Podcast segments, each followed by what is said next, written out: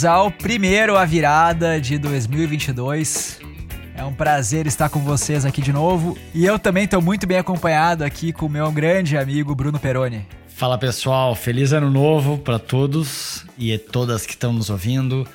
Muito feliz de estar de volta, fazendo essa nova temporada eterna agora da virada, né? A gente não vai fazer mais temporadas, a gente vai ficar com o programa de uma forma constante para a gente conseguir continuar falando das novidades e atualizando também os assuntos que a gente foi trazendo e foi discutindo nas últimas temporadas aí do programa. Será que a gente vai conseguir ficar aí com uma virada recorrente durante muito, muito tempo, hein? Essa é uma das grandes questões aí para 2022.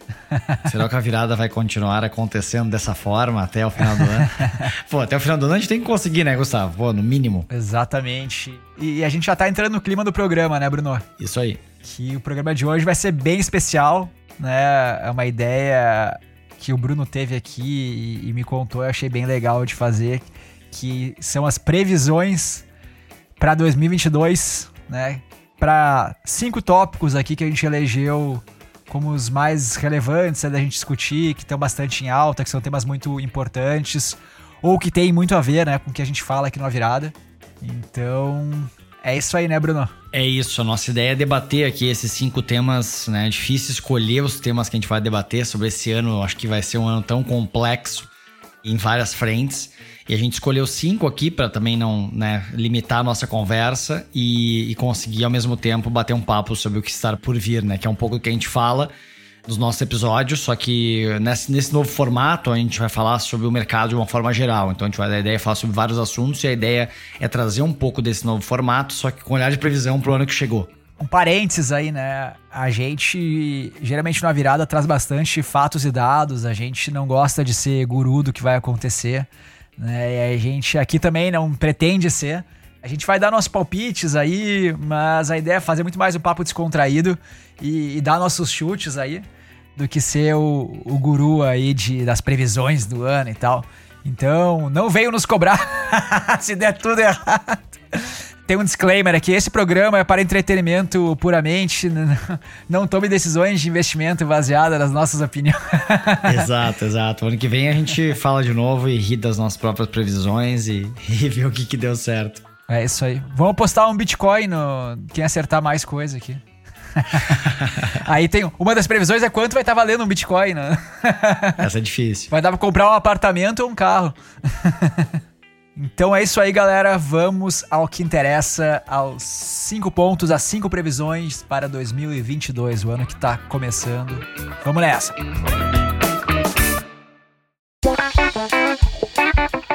O primeiro tema que a gente vai falar aqui é sobre uma palavrinha que está extremamente na moda. Ficou até chato de falar e usar essa palavra, na minha opinião. Ela já ficou tão batida tão rápido que para mim já vai ser difícil falar essa palavra, né? Enfim, mas é como tá na boca do povo, né? Literalmente, ou pelo menos do nosso povo aqui, né? Do povo que tá nesse mundo de inovação, de tecnologia, né? Enfim, desse. Dos nerds. Isso, exato. Sem papas na línguas. No, caso, a nossa bolha. Né? Dos nerds. É, no meu LinkedIn só dá esse papo de metaverso, né? Inclusive, acho que foi uma, uma, palavra que já existe há muitos anos, né? Enfim, e que na verdade foi.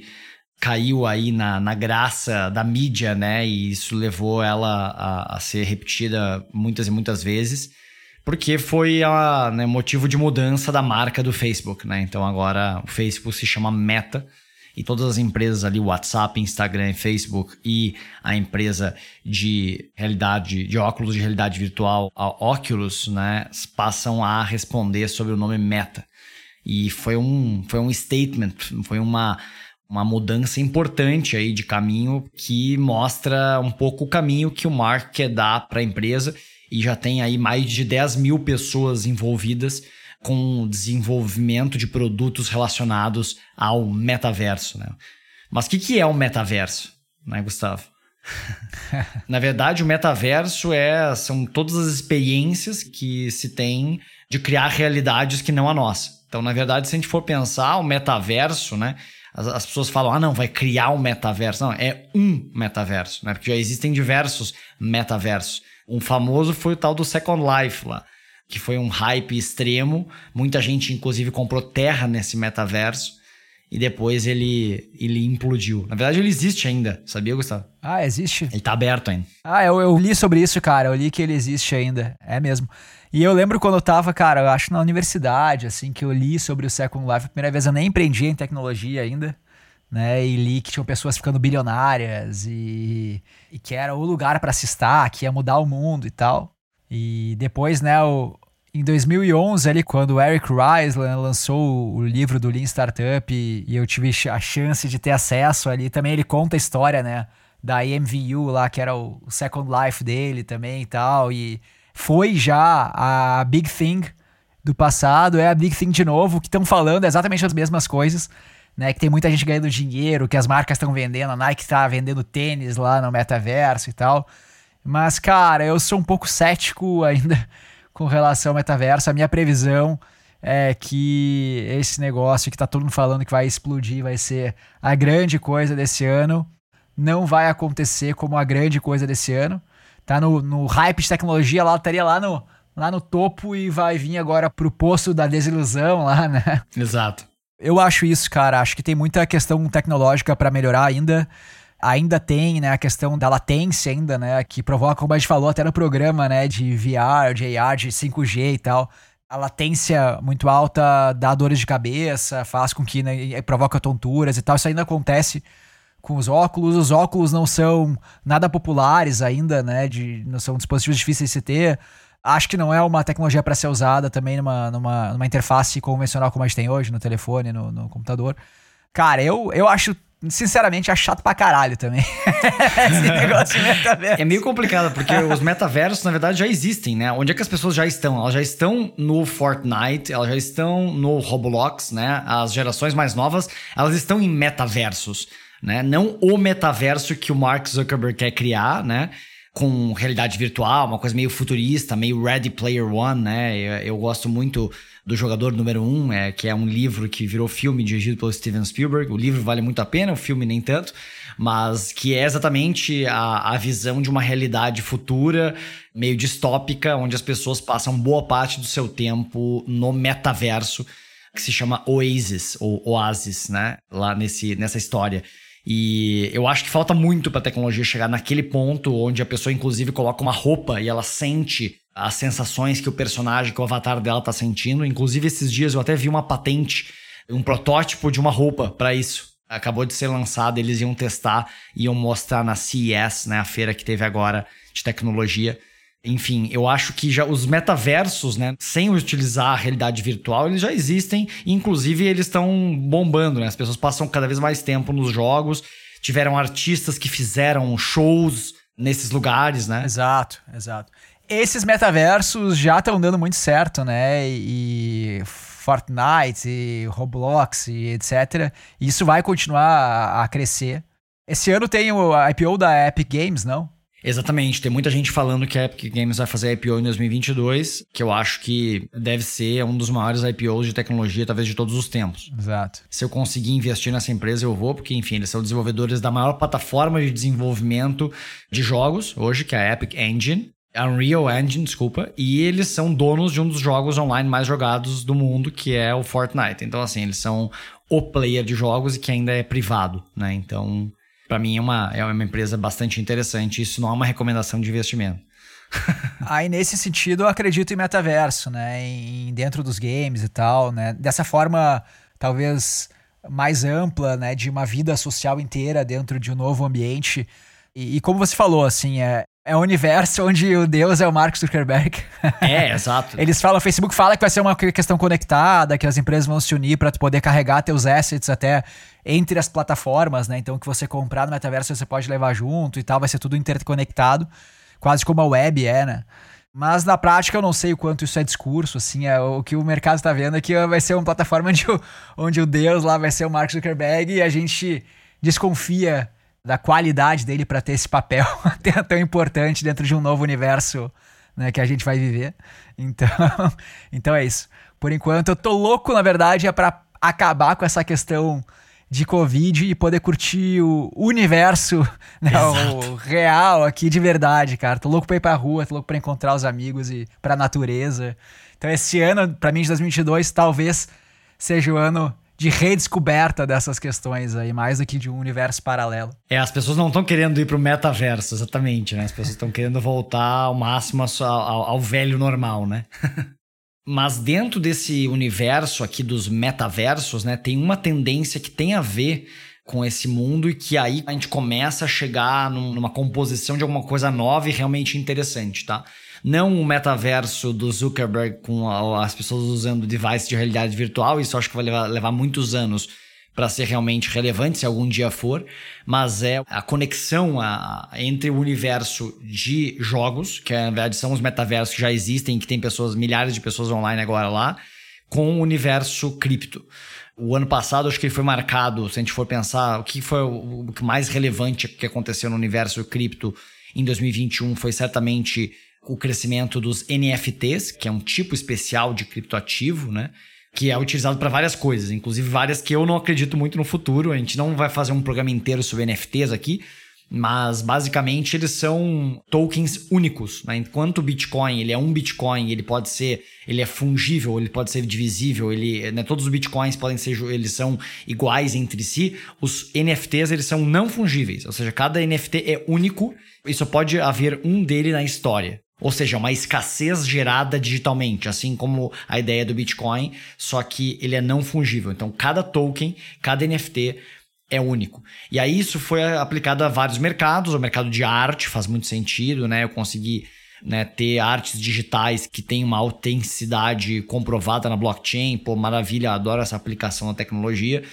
Mas eu acho que a mais interessante, que claro, teve muito hype, tiveram bolhas, tiveram problemas também, como tudo que fica muito hypado rapidamente acaba tendo um, um, movimento de bolha, mas que é essa conexão com o mundo dos games, né? Com a história dos chamados Play to Earn. Não sei se você já ouviu falar disso, Gustavo, do X Infinity e outros joguinhos desse tipo. Não.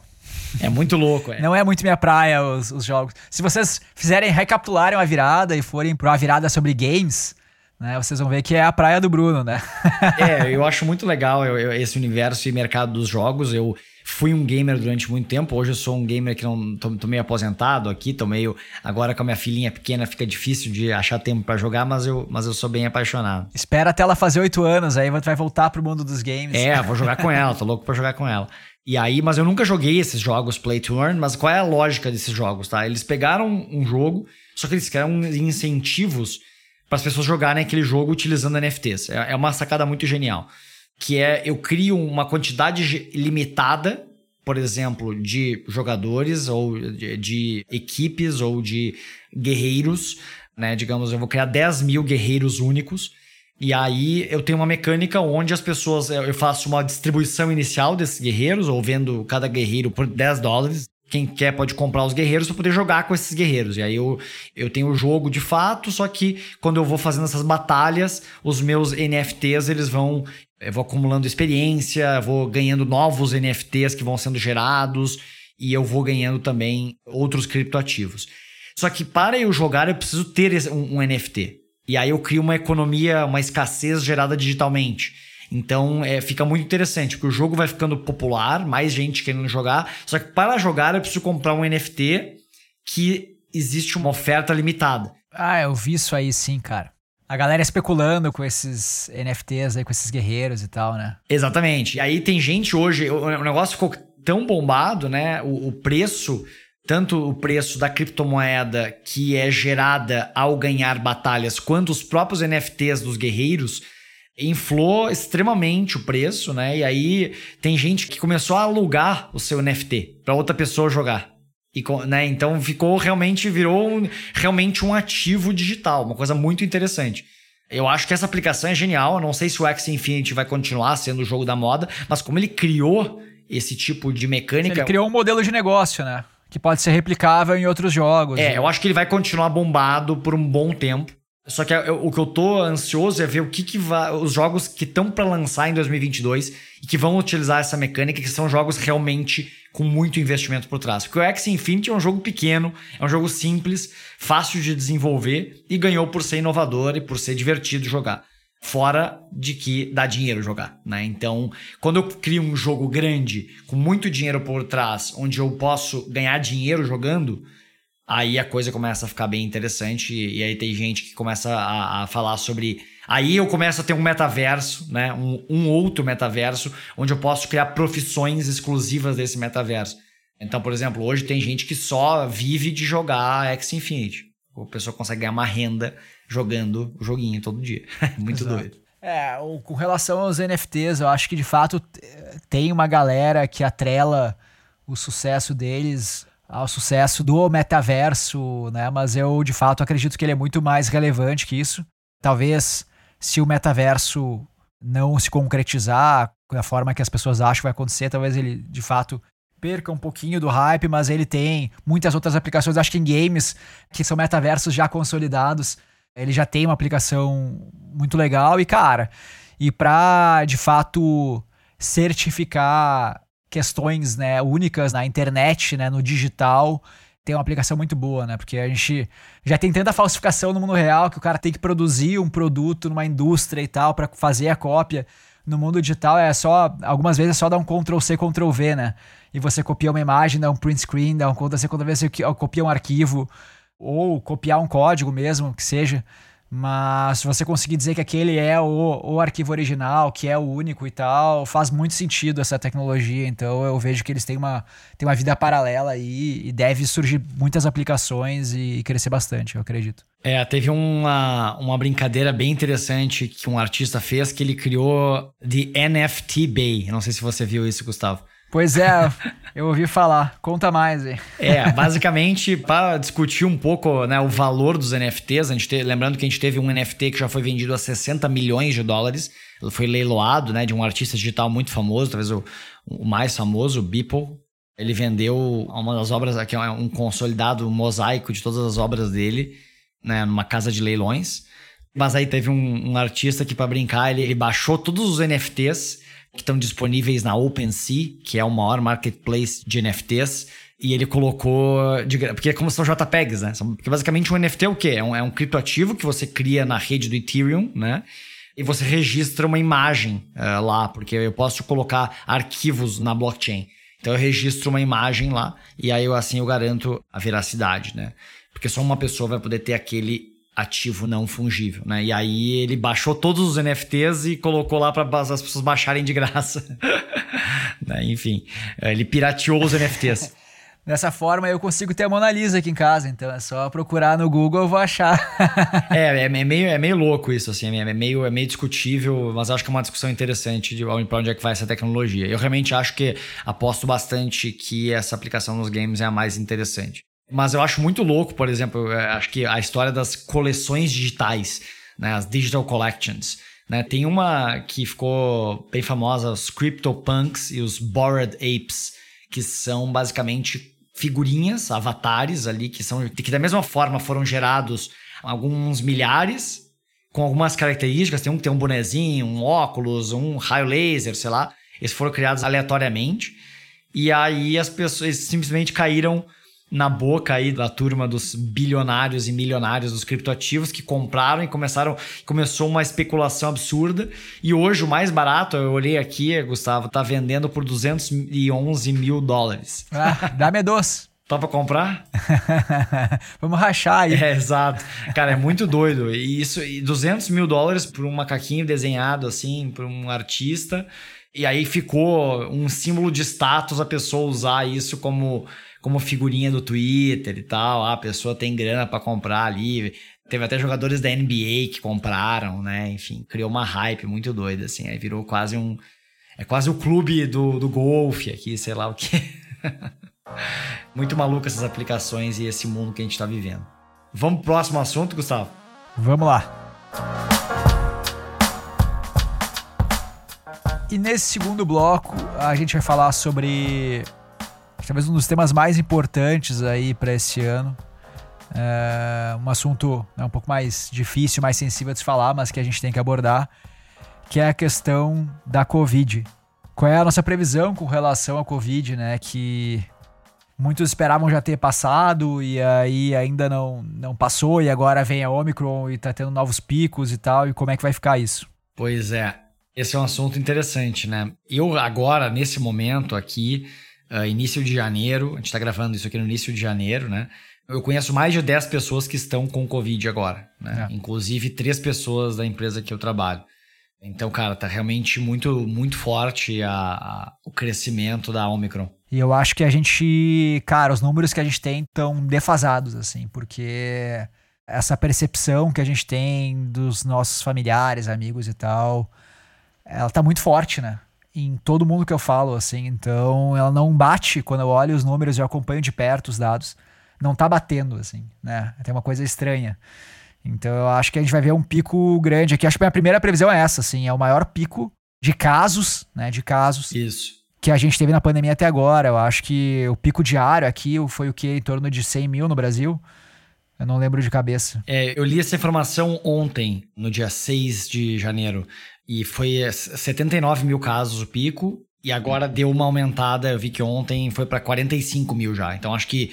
Eu acho que em alguns dias a gente vai estar. Tá, vai, vai passar do pico, com certeza. Eu vejo a gente passando dos 200 mil. Eu não sei Também até acho. quando vai, se, se chega a 500 mil, mas essa é uma previsão que eu consigo fazer. E acho que com um grau de confiabilidade maior é que vai ter um pico de casos acima de 200 mil. É, a vantagem que é que, né, Gustavo, a gente tem os outros países que estão em situações bem parecidas com a gente, que estão um pouquinho mais para frente, né, nesse histórico da Omicron, né? Então, se a gente olhar Reino Unido e Estados Unidos, né, eles estão algumas semanas à frente. Aí dá para ter uma noção do que pode acontecer por aqui, né? Perfeito, perfeito. E eu acho que o que a gente tem visto com a Omicron é uma taxa de mortalidade menor, né? Pelo menos é o que tem acontecido nos outros países, como você falou a gente já tem um percentual grande da população vacinada, né? inclusive muita gente com terceira dose. A Pfizer anunciando é um novo medicamento para tratar a Covid que parece ter bastante, uma taxa de sucesso bastante grande. Eu estava lendo algumas pesquisas apontando 86, 90% de eficácia. Até eu, eu vi que só em encomendas já de, de nações ali de, desse, desse remédio, ele já tem uma previsão de faturar 20 bilhões de dólares esse ano. Que loucura. Né? Então, eu acho que essas questões combinadas aí, e se. Né, claro que sempre pode ser uma nova variante, né? Eu acho que é esse é o ponto que acaba ah, sendo mais difícil de, de prever. Mas tudo indica que deve se encaminhar para um ambiente onde a gente vai conviver com a Covid, né? Vai ter casos, vai ter contaminações, mas tende a estar mais controlado o impacto dela na nossa saúde, internações hospitalares, mortalidades, etc. E é isso que a gente espera, né? Que eu, eu não sei quando vai acontecer, eu imagino que vai ser mais, pro, principalmente no Brasil, para o segundo semestre de 2022, que a gente vai começar a poder conviver com isso e, e retomar a, a nossa rotina. Concordo, acho que é por aí. Até os, os, remédios chegarem, até a gente conseguir também aumentar a vacinação de segunda dose, de terceira dose e também em crianças, que vai começar agora no Brasil, né? Que são 10. Eu estava vendo que 10% da população brasileira são crianças de 5 a 11 anos, que vão começar a ser vacinados agora em janeiro, finalmente. E aí eu acho que isso vai ser é fundamental para que não tenha mais interrupções nas aulas, né? Acho que é algo fundamental, né? Que eu acho que a educação foi uma coisa que sofreu muito em 2021 e que foi um problemão eh, em vários países. Acho que o Brasil foi um dos que mais perdeu tempo de aulas, né? E a vacinação é a, é a ferramenta ideal aí para, enfim, que isso não seja um problema nesse ano de novo, assim. Que eu acho que essa é a maior gerador de desigualdade é, é uma educação mal feita desse tipo, porque aí quem tem acesso a conseguir, seja uma, um, né, uma aula particular, ou seja, acesso a a internet e devices e tudo mais, né? Conseguir ter educação de qualidade à distância também é muito pouco, né? Se a gente, é um assunto que para mim pegou bastante, assim, tendo contato com algumas pessoas e crianças que ficaram longe da escola e como isso impactou e como é, é bem desigual essa, essa questão, né?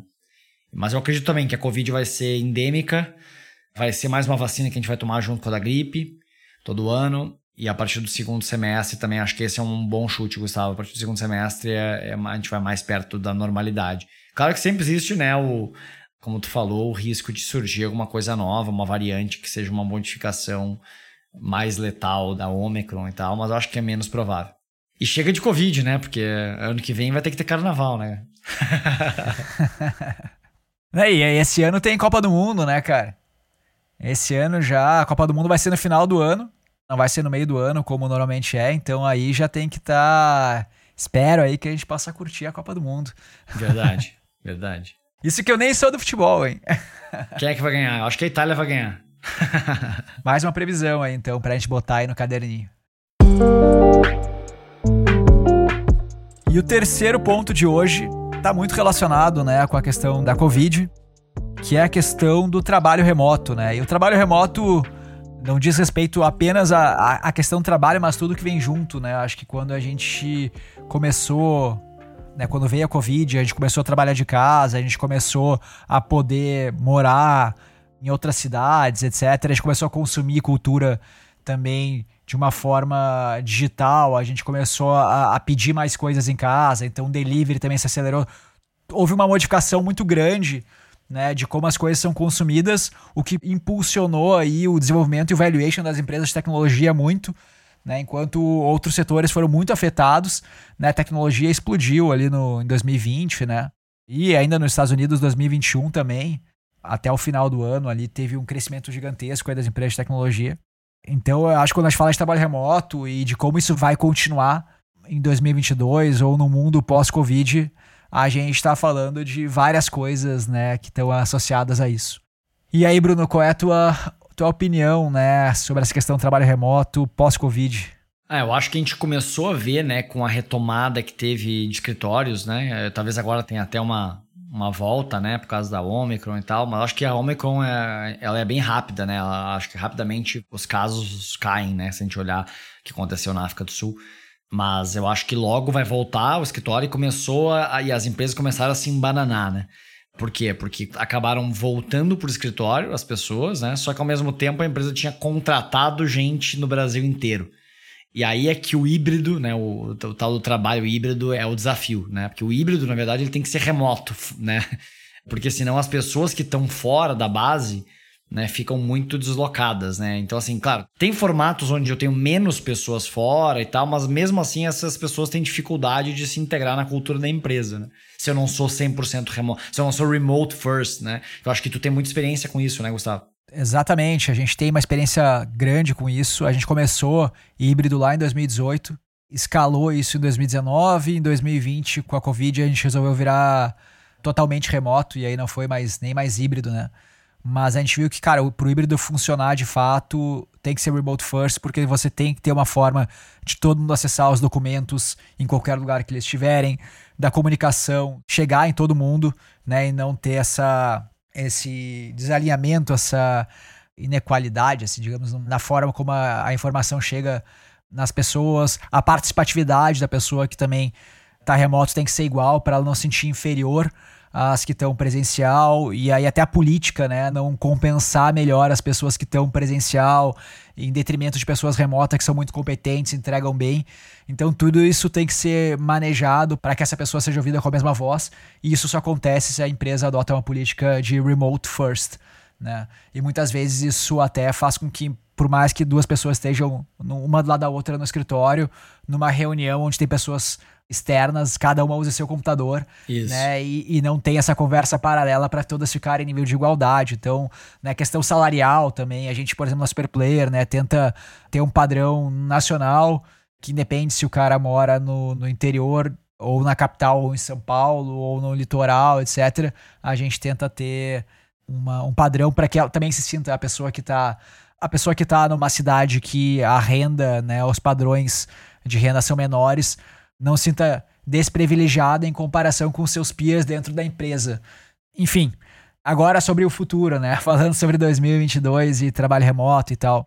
O que eu acredito, né, é que é claro, quando a Covid passar e a gente sair da inércia de ficar em casa, eu acho que precisa de um empurrãozinho para sair da inércia. Eu já vi isso na própria na Superplayer mesmo que eu queria voltar a fazer eventos. A gente não tem mais uma sede, mas a gente tem eventos que juntam a galera e que isso é super importante para a cultura.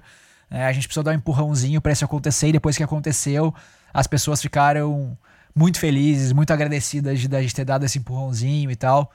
Não tivemos nenhum incidente de Covid relacionado a isso. Mas eu acho que quando as pessoas voltarem a experimentar o gostinho dos encontros presenciais e tal, vai, obviamente, vai ter um presencial mais forte. Isso vai acontecer até para compensar todo esse tempo de isolamento que a gente teve. Mas aí, com o tempo, o híbrido vai voltar, acho que vai dominar, né? As pessoas vão querer se encontrar para discutir alguns assuntos que precisam de colaboração, que precisam de trocas mais rápidas, ideias, etc, para também ter aquele calor humano, para se conectar com as pessoas melhor, mas vão querer trabalhar mais de casa também para evitar o trânsito, para poder muitas vezes produzir, né, alguma coisa que precise de concentração e tal. Então acho que a tendência aí depois desse pico de presencial, assim, digamos, é, que o híbrido domine. E como você falou, né? Tem muita empresa que contratou gente remota durante a pandemia, foram né, já dois anos aí contratando remotamente, e vê as vantagens de abrir o universo de contratação. Né? Você tem muito mais gente disponível qualificada para contratar. Você consegue ser mais competitivo em termos de salário, porque você contrata fora dos grandes centros também, né? E aí, em comparação com as empresas que exigem a, a, presença física daquela região, você tem um salário muito mais atraente para essa pessoa, né, para esse colaborador.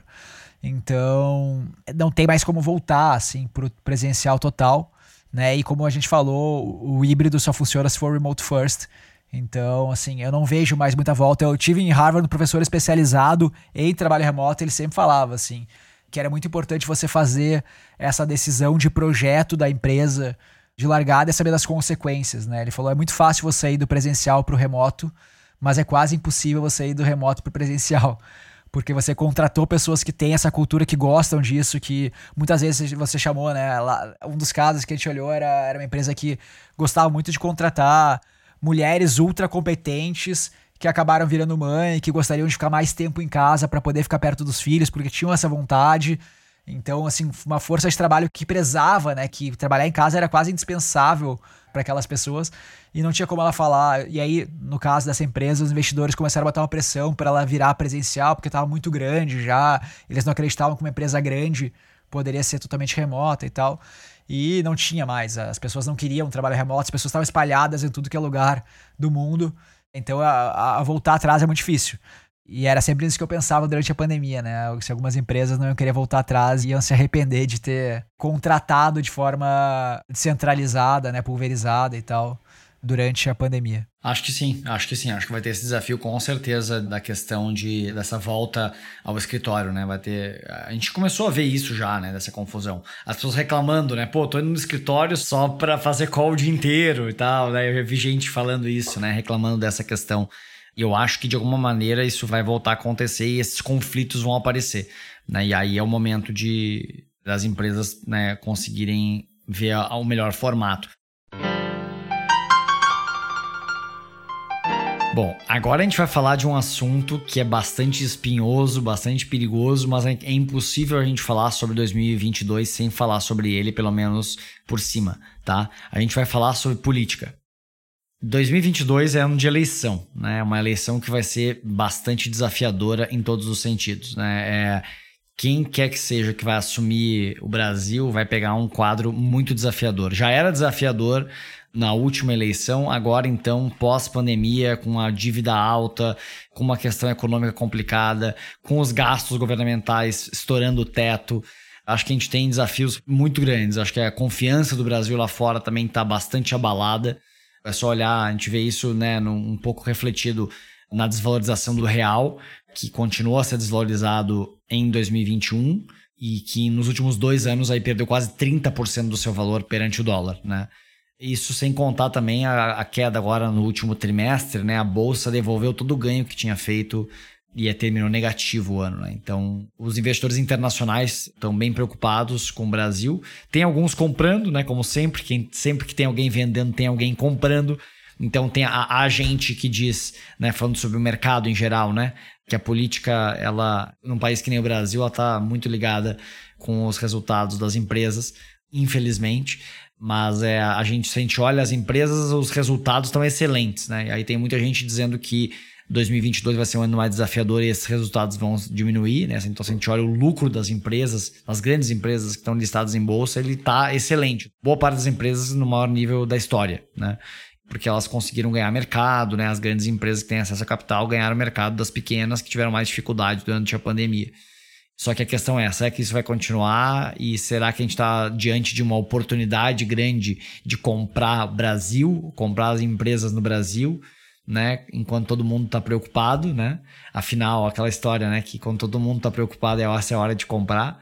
Ou não, ou a gente está só no início de um período que vai ser muito mais tenso. Qual a tua opinião, Gustavo? Nossa, cara, eu sou muito ruim nisso.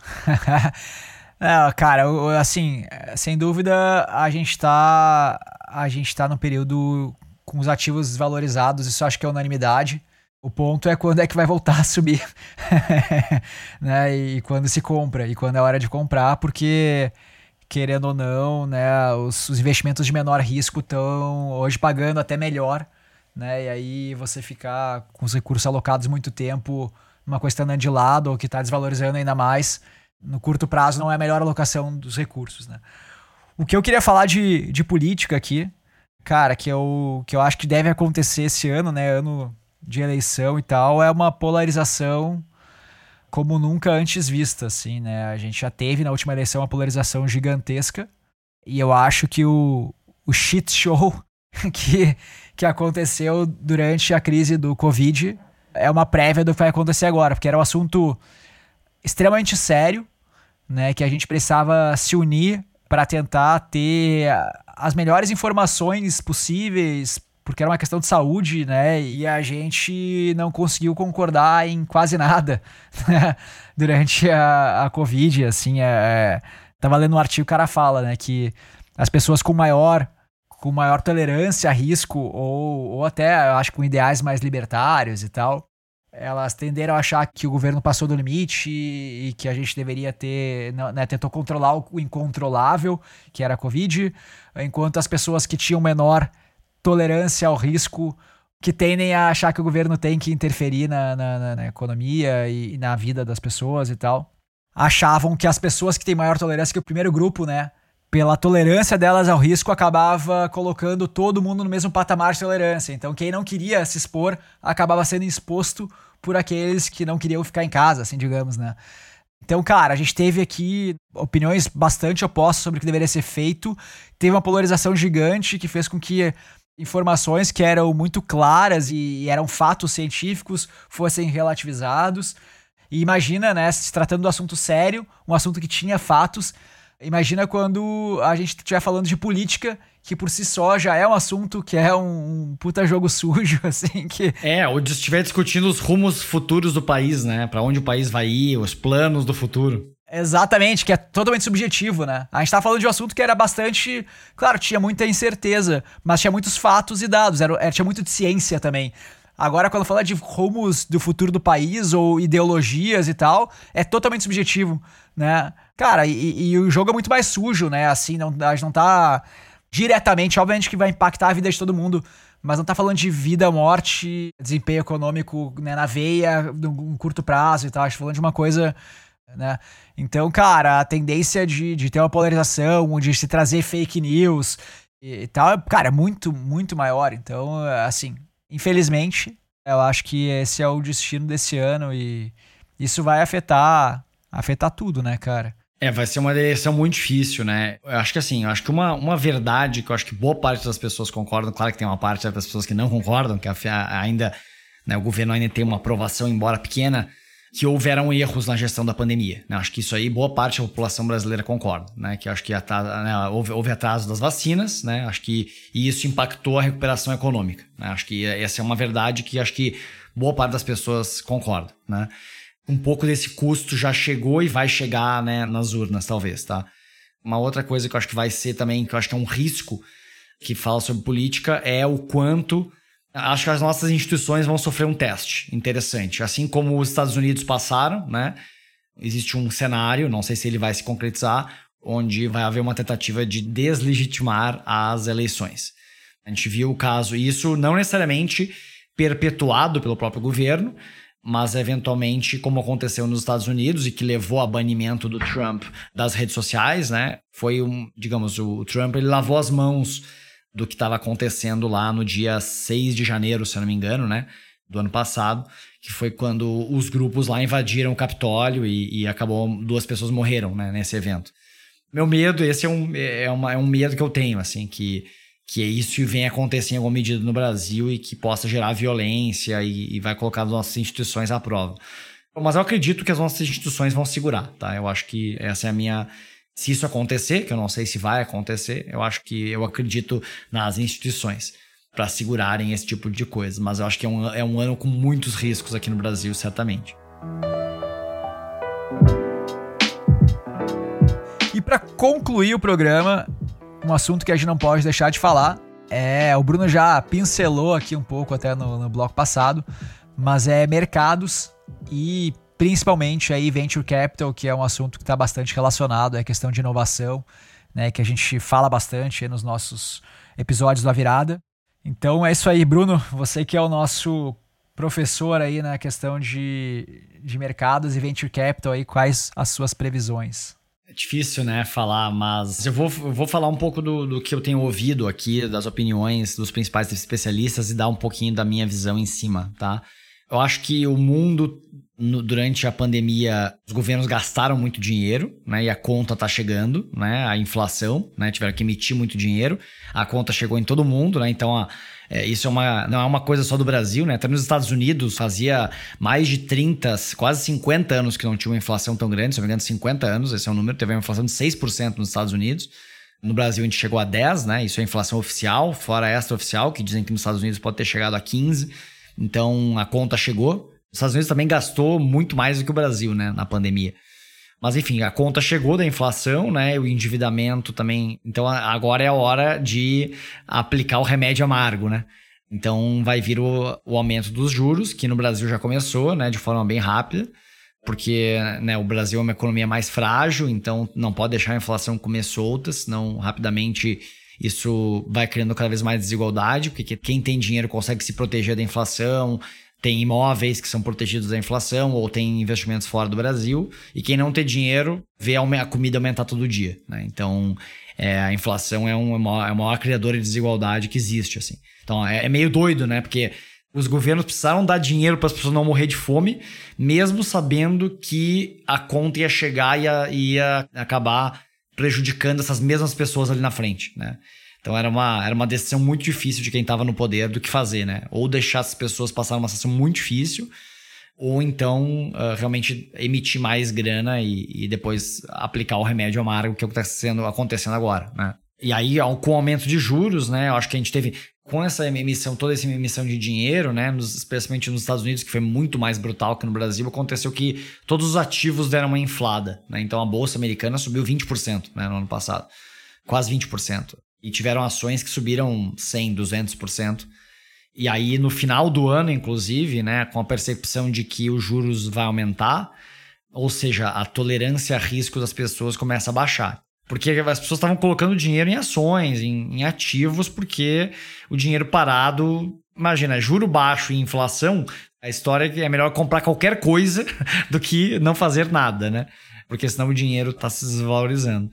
E aí agora com o aumento dos juros, né, para segurar a inflação, as pessoas vão segurar um pouco os investimentos de risco e tal, e isso já isso já acabou trazendo uma queda das bolsas no mundo, né? Então, especialmente nas das ações mais de maior risco, né? Então, algumas ações de tecnologia mais novas, não as big techs, mas diversas empresas aí que fizeram IPO nos últimos 3, 2, 3 anos, chegaram a cair 30, 40, 50% seu valor de mercado, né? A gente nem vê isso aqui no Brasil.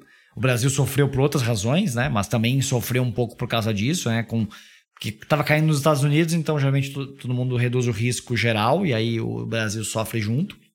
Mas eu acho que essa redução, né, do, de uma né, o mundo quer tomar menos risco porque a taxa de juros americana vai subir e logo eh, o mundo quer tomar menos risco. Provavelmente o mercado de ações não vai andar tanto no ano que vem, e isso influencia o mercado, os mercados privados, né, que são os investimentos em startups e inovação.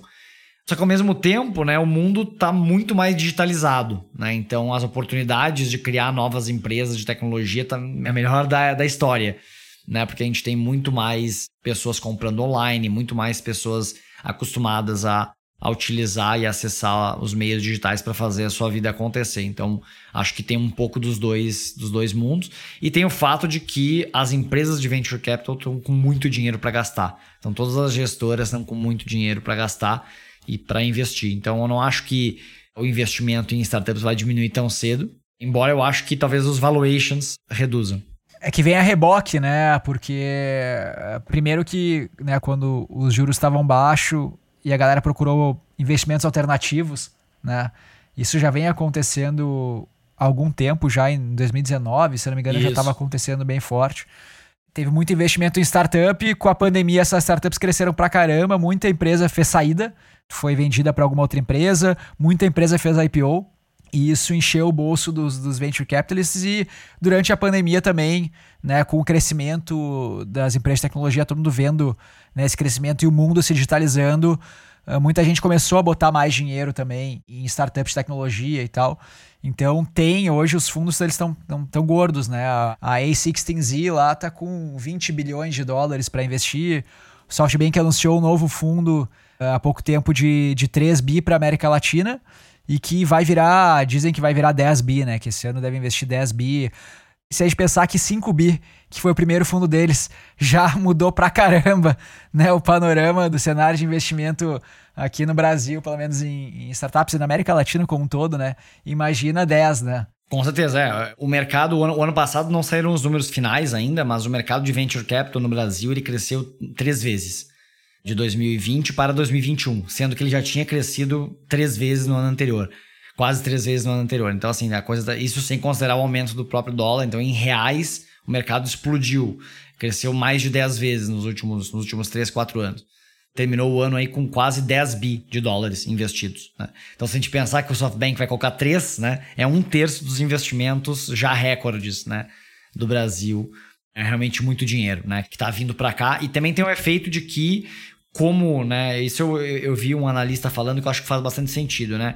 Como os Estados Unidos, os, os valuations estavam muito altos e a China estava com toda uma complexidade política, aliás, a gente nem falou de China, né, que tem toda uma complexidade aqui, né, de o que vai acontecer, eventuais conflitos que podem acontecer, geopolíticos, né, acho que tem algum, algumas coisas tensas que podem estourar em, em 22, mas a China ela deu uma, ela deu uma apertada, né, nas big techs por lá, e isso aconteceu que acabou inibindo muitos investidores de investir lá. E aí esse dinheiro acabou, uma parte desse dinheiro acabou indo para América Latina, eu vi um analista falando isso.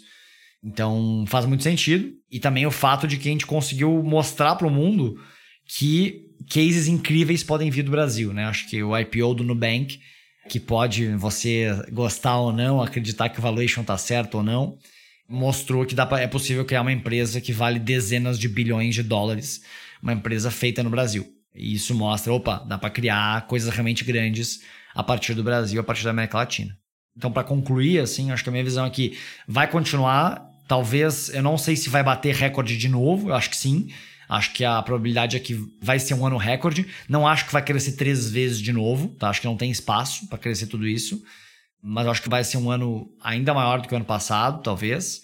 Porque também a gente tem um efeito de que as maiores empresas que comem uma, uma fatia gorda desse venture capital aqui, elas começam a fazer IPO e tal, e aí começa a secar um pouco essa fonte aqui. Então acho que em termos de número, acho que vai ser um, um, número parecido com 2021, mas eu acho que a tendência é que a gente comece a ver um pouco mais os valuations parem de crescer. Não acho que eles vão reduzir ainda, mas eu acho que eles vão parar de crescer. Lembrando que os valuations em 2021 versus 2020 nas fases de seed mais iniciais, eles cresceram 25% em um ano. E nas fases mais avançadas, cresceram de 70% a 100%. Dobraram. Então, assim, isso é um absurdo, né? Não, não é sustentável.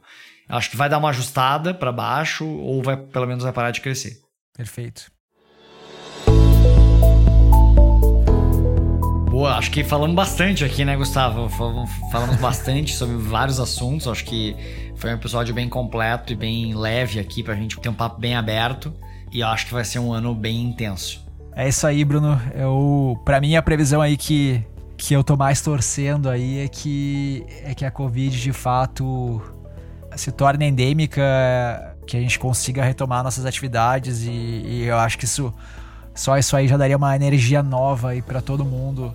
E é aquele negócio, né? Com saúde a gente corre atrás do, do resto. Exato. Então, então, tendo saúde e tendo energia, a gente corre atrás. É, isso aí. Viver no Brasil é isso aí, né? Altos e baixos, é montanha russa, né? O topo sempre vai aumentando um pouquinho, mas é montanha russa, né? É volatilidade, né? Esse é o, esse, essa é a vida no Brasil, né? Então, um pouco disso faz parte. E eu espero que a gente tenha, né? Vai ser um ano certamente muito intenso, bem volátil em todos os sentidos. E espero que a gente tome boas decisões aí nas urnas no final do ano.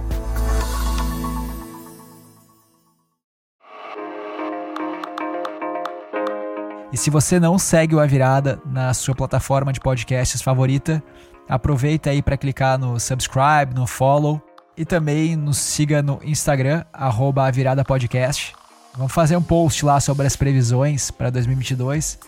E aí você deixa a sua opinião, se a gente falou muita besteira, se a gente falou alguma coisa certa, se a gente não falou de alguma coisa importante que você achou que ficou faltando aqui no programa. Então, dê a sua opinião lá, nos siga, vai ser um prazer interagir com vocês também, né, fora aqui do podcast, mas também nas redes sociais. É isso aí, galera. Muito obrigado pela audiência. E até o mês que vem. É, para o alto e avante. Valeu!